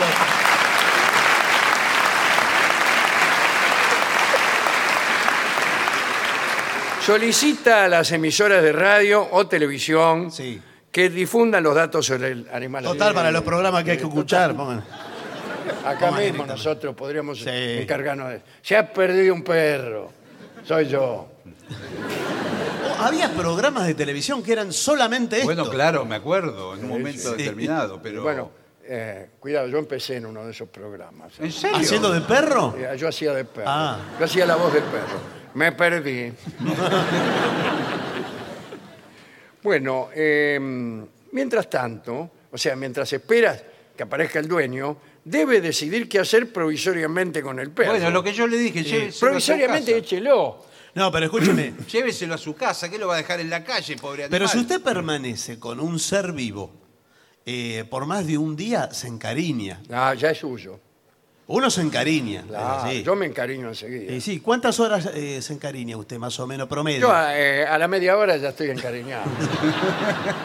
¿Y cómo se y a la hora ya estoy harto. Claro, sí. Por eso es rápido todo. Claro. no hay problema. Eh, si no puedes habilitarle un espacio en tu hogar, pues ya son muchos. Somos siete en la misma cama. Ah, no, bueno, Lo claro. único que falta es que seamos ocho y uno sea un perro. Eh, averigua si hay vecinos, amigos, familiares que puedan albergarlo por un tiempo. Hola. Hola. Sí, eh, Ernesto. Sí, ¿qué tal? ¿Cómo ¿Qué te tal? va? Mira, ¿y ¿Cómo vos estás? tendrías lugar para un perro? ¿Para un perro? Sí, para un perro. ¿En mi casa?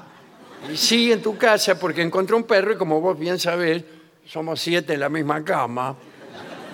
¿Sabes cuál es el problema, Rubén? Eh, nos estamos yendo mañana de viaje con la familia. Eh, y volvemos dentro de 15, 20 días. Bueno, decirle que en 20 días se lo llevamos. Mentiras, Ernesto. En 20 días te llevamos el perro. Eh, eh, y si eh, no te lo llevas de vacaciones, ¿a dónde Eh, vas? Es un viaje programado que hicimos con la familia. Eh, tenés Mirá, la- Ernesto, vos sabés cómo vivo yo. Sabés que éramos seis hermanos No, no, en la misma cama hasta que por, por fin se casó Jorge. Ahora somos siete. Vos sabés que de- de- de-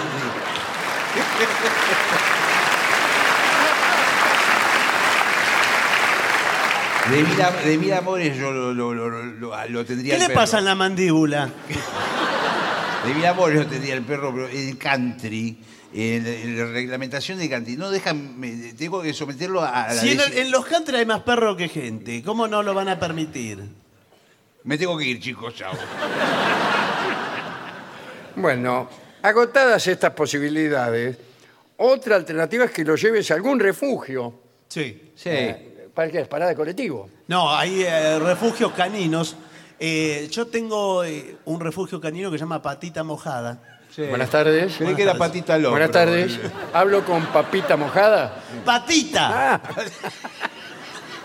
¡Patita mojada! ah eh, Y- discúlpeme. Me Pat- equivoqué. Patita mojada, ¿a quién busca? No, ¿sabes? Eh, Eh, a nadie busco. estamos Encontré. Justamente. Yo le comentaba. Sí.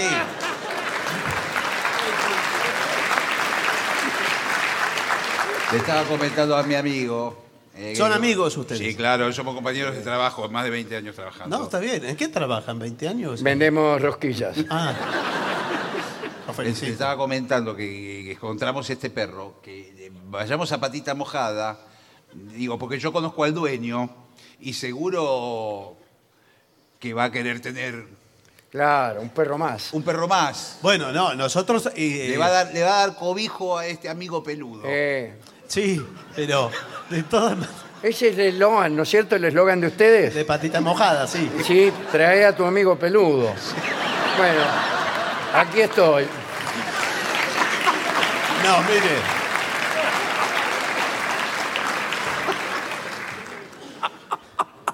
De mil amores. No me diga. La verdad, no, espere. La verdad que eh, de mil amores lo, alber- lo albergaría, Sí. Ajá. pero tenemos todos los cupos, eh, porque nos traen perros, nos traen perros, nos traen perros, ¿Qué le trae? perros, y, y no se llevan, no se llevan, no se llevan. Bueno, Entonces, bueno. Ahora bueno. estamos más, eh, eh, digamos, más eh, de oferta que de demanda. Claro, ¿y por qué no hacemos lo siguiente? Hay al- usted tendrá algún perro que hace mucho que lo tiene. Sí, mucho. O sea, ya disfrutó del, del albergue. Lo saca ese y lo pone a este, que es nuevo. No, pero si no se lo tiene que llevar usted. Yo no puedo. A mí me han dicho que ustedes cuando se les este, termina el cupo, los abandonan en la estación del ferrocarril. No, ¿No es señor. verdad eso? Nosotros, eh, Patita Mojada es una ONG Sí. eh, de larga data, de contradicción. ¿Y no tienen un patita mojada 2? Es, es un cacho peor y donde ponen a los perros que se van al descenso. No, señor. Hay un, hay un Patita Mojada en Olavarría que dice. Ah, sí, pero Es me otro. dijeron que los perros se, se van a la calle. No, porque ahí tiene cupo. Si usted eh, se, se va hasta Olavarría, No, que no vamos Patita a ir hasta Mojada, Olavarría, yo le eh. digo, bueno, va para allá y se lo manda. No, porque ¿sabe por qué vinimos acá? Porque cuando le miramos la medalla que nos, de- nos dejó que lo Sí. el perro. Qué linda en, la seña de medalla que está haciendo. en la medalla ¿Qué, qué gesto está haciendo? Sí, eh, no sé qué le Está parece. haciendo un gesto como si yo hubiera tenido mucha suerte. Sí. Es el perro alcancía de que. En la medalla decía patita mojada eh, el perro. Por eso Claro, vinimos yo acá. pensé que era de ustedes. Es de ustedes. Lo, ¿Lo ustedes perdieron ustedes o lo, lo largaron Le ustedes? abrieron al el perro? portón y lo dejaron en la Al calle. amigo peludo. ¿Sabe qué pasa? Que eh, cuando hay una perra Sí, en Mario, nosotros entendemos. Bueno, cuando hay en el barrio una perra en celo, se me escapan de patita mojada. Sí, se la- Todos la- los perros. La corren 37 perros. Y bueno, y esto ya es un desastre. Pero eh, no sé si es nuestro o esa chapa Sí, sí. me parece que es falsa. Bueno, eh, últimas consideraciones. Si los dueños del perro no aparecen, eh, si no quieres o no puedes adoptarlo, buscarle un nuevo hogar. Si no conseguís un nuevo hogar, insiste con las protectoras. Eh, más, al final llega un momento que uno se cansa. Y bueno, bueno, señor. ¿Qué querés? Yo creo que la mayoría se termina quedando con el perro que Sí, encontró. Para mí sí.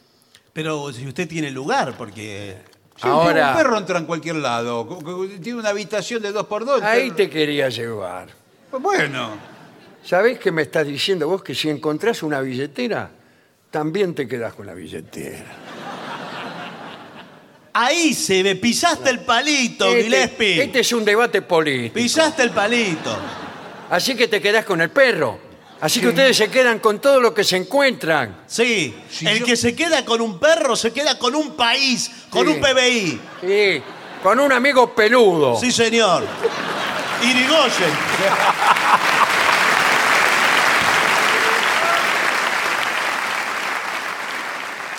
Señores, vamos a hacer una breve pausa para dar comienzo al bailongo. Muy bien.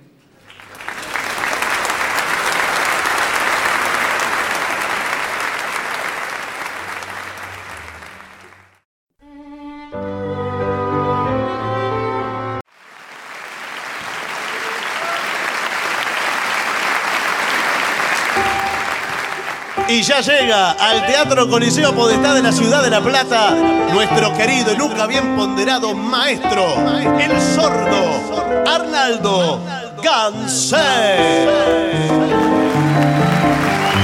Me acompañan esta noche a nuestro querido maestro, los integrantes del trío sin nombre, Manuel Moreira. Martina de Caco Dolina y su babosa. Y el licenciado periodista académico Ale Dolina.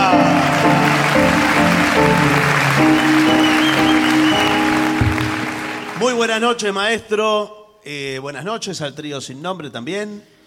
¿Qué tal? Buenas noches. ¿Cómo Hola, le va? hola. Eh, ¿Cómo le va? A ver, aquí le piden. eh, yo no quiero volverme tan loco. Uy, muy linda canción de Una expresión Charlie. de, de deseo. Bueno, ¿Sí? Can- canción que grabó Charlie con León Gieco en su primer eh, disco solista, Yendo de la cama al living. Muy bien. Muy bien. ¿Quiere aportar algo más? Tengo percusión. ¿Algún dato más? ¿Y ¿Por qué no es un Sí, sí, programa? sí, ¿Qué tiene de percusión? Tengo maracas. No, No, no, no, no, no. no. Pandereta sí.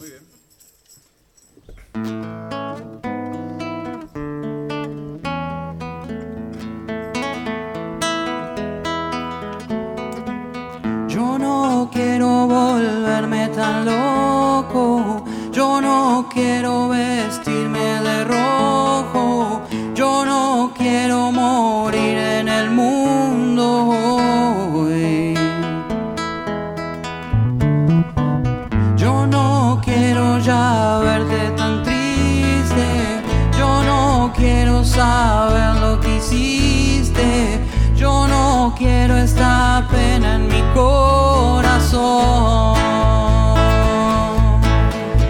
Escucho un tango y un rock y presiento que soy yo y quisiera ver al mundo de fiesta.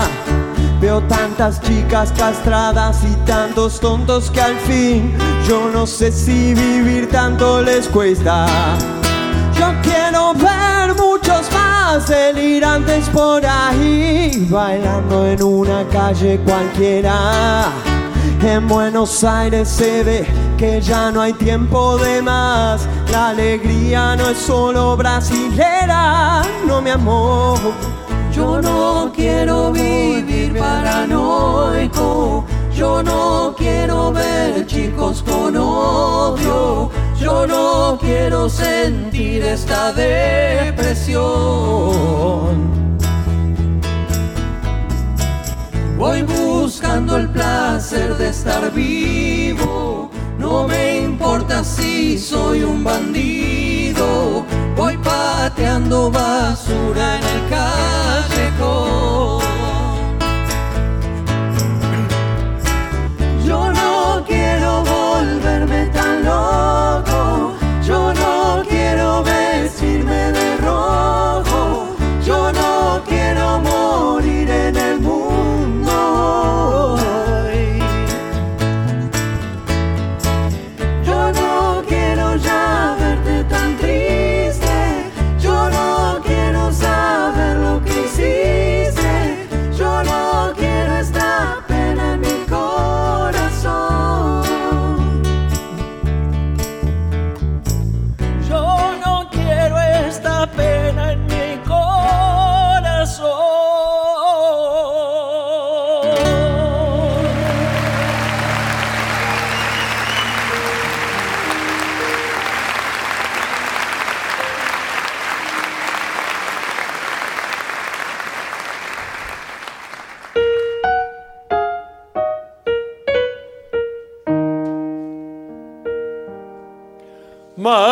Yvonne era una pebeta que en el barrio posta del viejo Montmartre con su pinta brava de alegre museta alegró la fiesta de Le Quatre Soirs. Era la papusa del barrio latino, era la mistonga florecita del río. Pero fue que un día llegó un argentino y entre mate y tango la alzó de París. Madame Yvonne, la cruz del sur fue como un sino. Madame Yvonne, fue como el sino de tu suerte. Alondra gris, tu dolor me conmueve, tu pena es de nieve. Madame Yvonne. Han pasado diez años que zarpó de Francia, Mademoiselle Yvonne, hoy solo es Madame, la que al ver que todo quedó en la distancia, con ojos muy tristes, bebe su champán.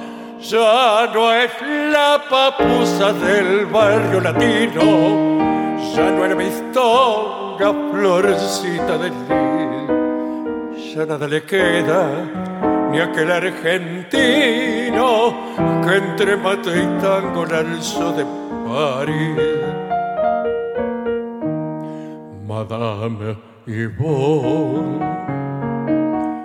La cruz del sur fue como un sino. Madame Yvonne fue como el sino de tu suerte. Alondra gris, tu dolor me conmueve, tu pena es de nieve. Madame Yvonne.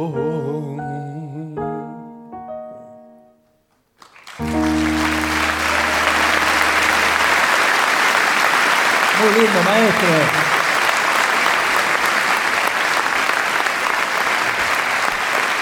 Aquí para Ceci le piden al trío Across the Universe. Uh, los Beatles. Eso como un penal en el último minuto. Sí, sí. Words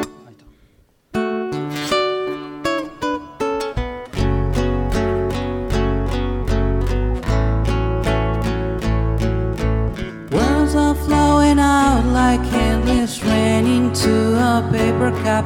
They slither widely as they slip away across the universe. Pools of sorrow, waves of joy are drifting through my open mind, possessing and caressing me.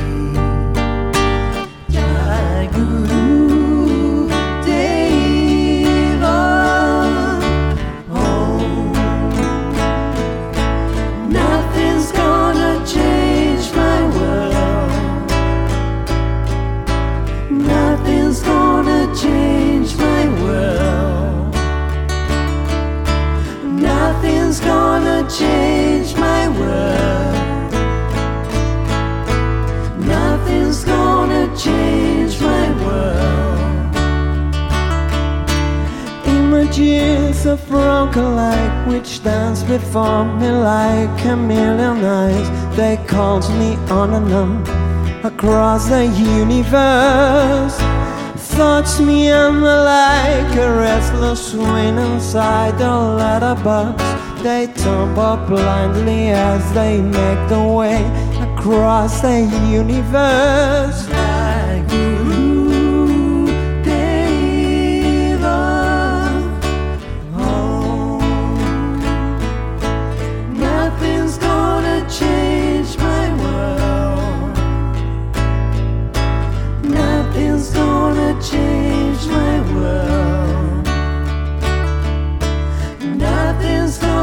changed my world. Nothing's gonna change my world. Sounds of laughter, shades of life are ringing through my open ears, inciting and inviting me. Leave me dying love which shines around me like a million suns. It calls me on and on across the universe.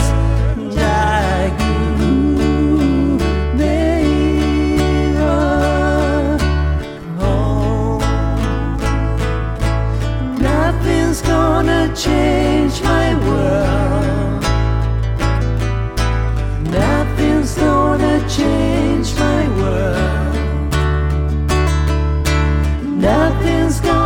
shame.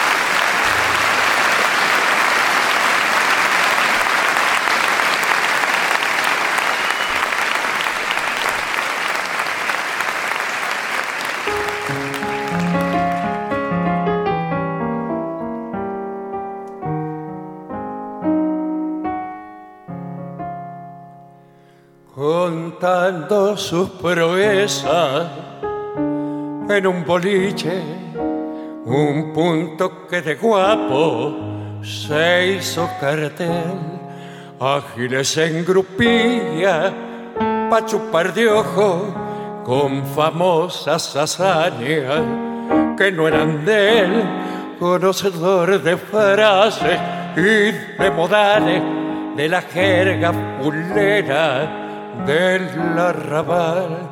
Se contaba combates fenomenales en que siempre tenía rol principal. Pero cayó una noche un veterano cuando este hacía los cuentos de Fossetti y arrancó la careta al falso guapo, dejándole la propia de malandrín. Observaba el mate en una timba, que en la boca tenía don Meritón. Y fuiste mandadero los cafioros, y venís ahora a contarla de gran matón. Te llamaban el ganso porque de otario tenía bien ganada la credencial y tu chanza mayor fue aquel prontuario por ladrón de gallina en un corral y a rematar la suerte cayó al boliche la mujer del famoso haz de cartón y diciéndole fiera, reja pa' dentro, barreme bien la pieza, cuida el bullón. Y el que contara historias entre infelices de reñidas peleas que dominó, masticando entre dientes refunfunea, ya no habemos más guapos todo acabó. Muy bueno, maestro.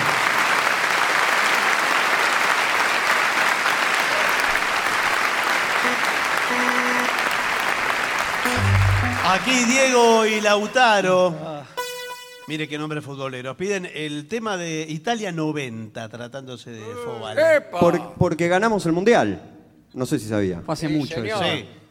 Este, El de Italia 90. Pero no, no es. no, Ese- ese lo un ganamos. mundial. Claro. Ganamos el último mundial. El último. Y otros más también. Pero vamos a hacer la canción más, de, una- de un pero mundial que menos el de perdimos. Italia 90. Exactamente. Vamos a hacer una del que perdimos.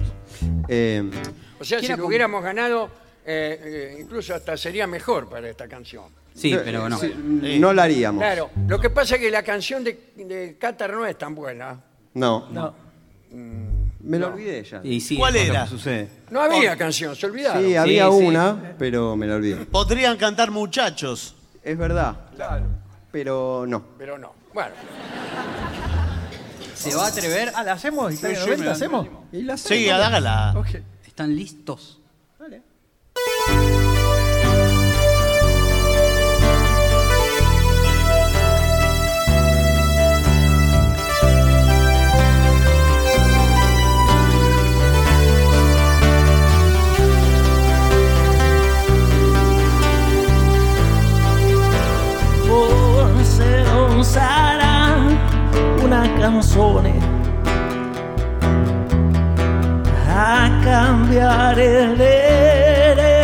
del gioco.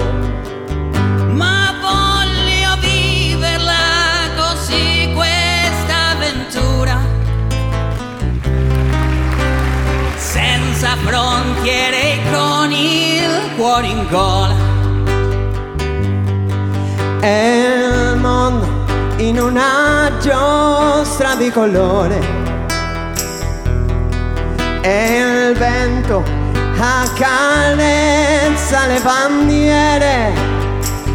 Arriva un brivido e ti trascina via. E gioli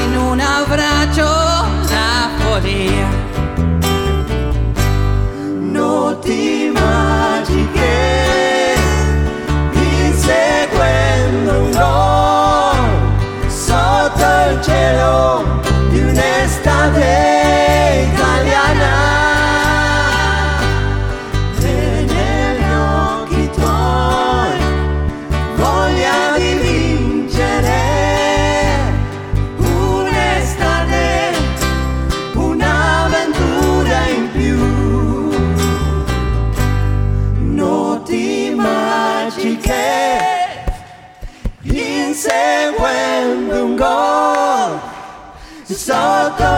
cielo de un.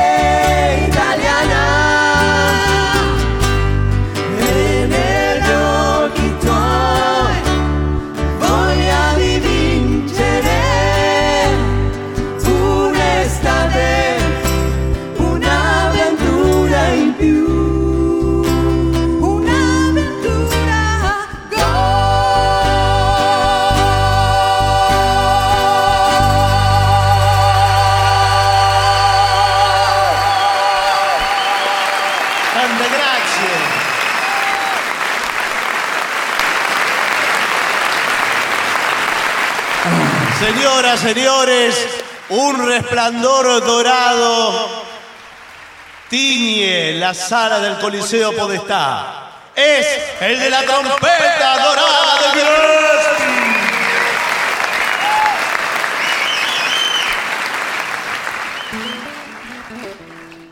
¿Qué les parece ser Night and Day?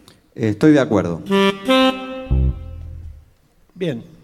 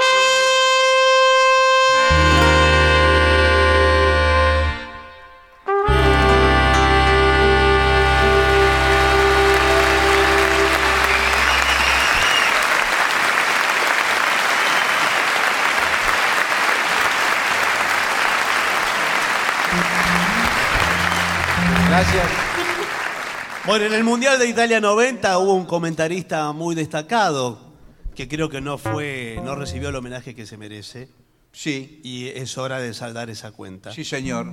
Es el señor Walter Nelson. Sí, señor. Y vamos Usted a hacer dijo. Walter Nelson Man. Una canción de Herbie Hancock. Muy bien, adelante, por favor. ¿Vamos con eso? Sí, sí. ¿Es para ser nuestra última canción? No. Ah, porque yo ya estaba preparado para, Para salir. irme. No, todavía no. Bueno, muy bien. Walter Nelson. Un, dos, tres, y...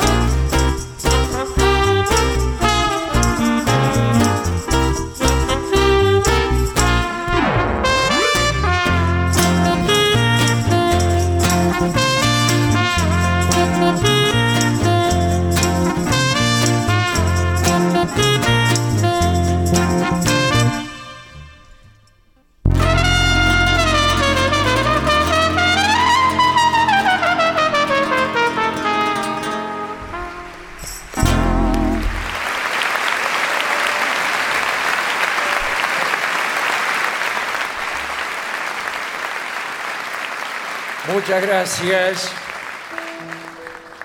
Y ahora sí, llega el momento de marcharnos.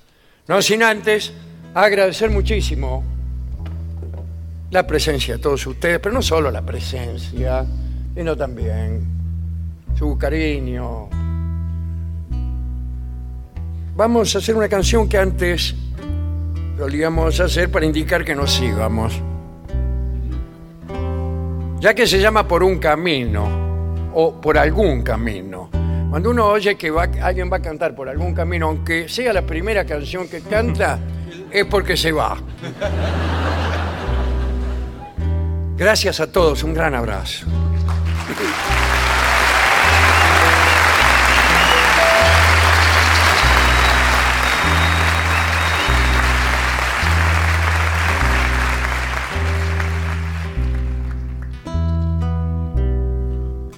Por algún camino yo la encontraré.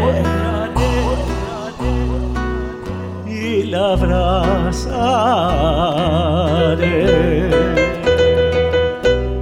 Y sobre su boca mi boca pondré. Y la besaré.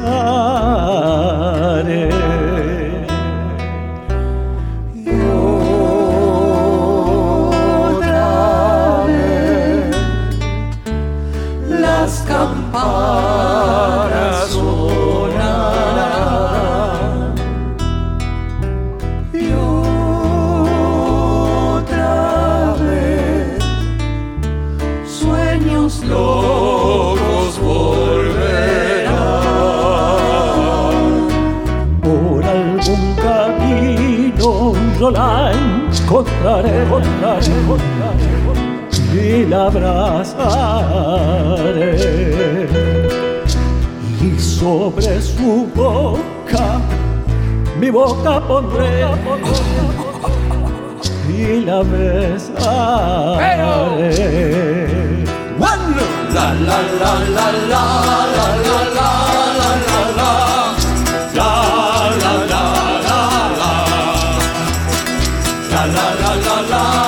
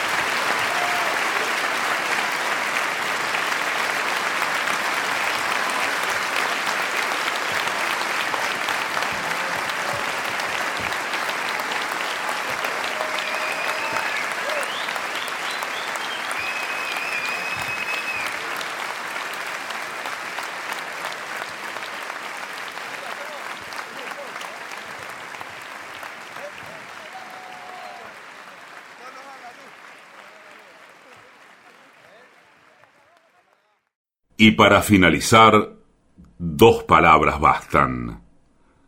Gracias.